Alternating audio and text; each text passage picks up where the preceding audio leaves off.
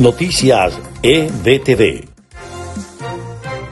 Este es el resumen de Noticias EBTV en podcast. A continuación, las informaciones del día miércoles 29 de junio. Les estaremos acompañando Freddy Machado y Susana Pérez. Comenzamos.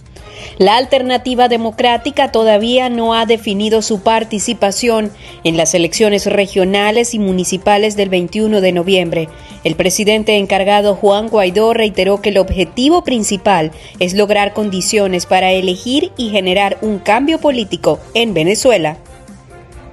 La delegación del gobierno interino de Venezuela fue recibida tanto por el secretario de Estado alemán Miguel Berger y por el diputado del Parlamento francés Michael Nogal, quienes se comprometieron a brindar apoyo al proceso de negociación que se sostiene con el régimen de Maduro para el eventual restablecimiento de la democracia en Venezuela. Un avión de Conviasa llevó a Antigua y Barbuda por órdenes del régimen de Nicolás Maduro un lote de 20.000 vacunas de la firma china Sinopharm contra el coronavirus. En Táchira, falsos médicos están realizando atenciones a domicilio a pacientes COVID-19. Los enfermos posteriormente llegan a los centros asistenciales con condiciones respiratorias graves difíciles de superar, muriendo pocas horas después.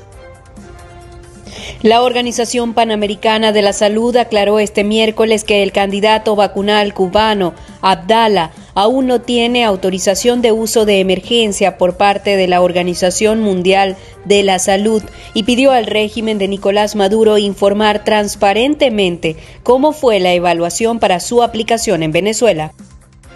Y en notas de Estados Unidos, seis cuerpos más fueron hallados entre los escombros del edificio que se desplomó la semana pasada en Florida, mientras la esperanza de encontrar sobrevivientes entre los aún 147 desaparecidos disminuía el miércoles, séptimo día de la búsqueda.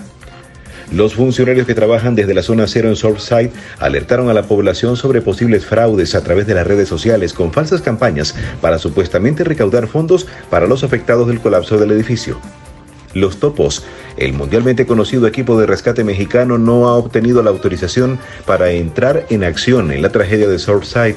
El hecho ha causado polémica porque las familias esperan que no se deje nada por hacer para recuperar a sus seres queridos.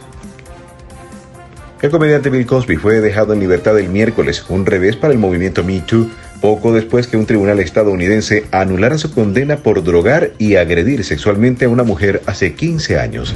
Este fue el resumen podcast de EBTV Noticias, narrado por Susana Pérez y Freddy Machado. Les invitamos a mantenerse actualizados con las últimas informaciones de Venezuela, Estados Unidos y el mundo a través de nuestra página www.ebtv.online.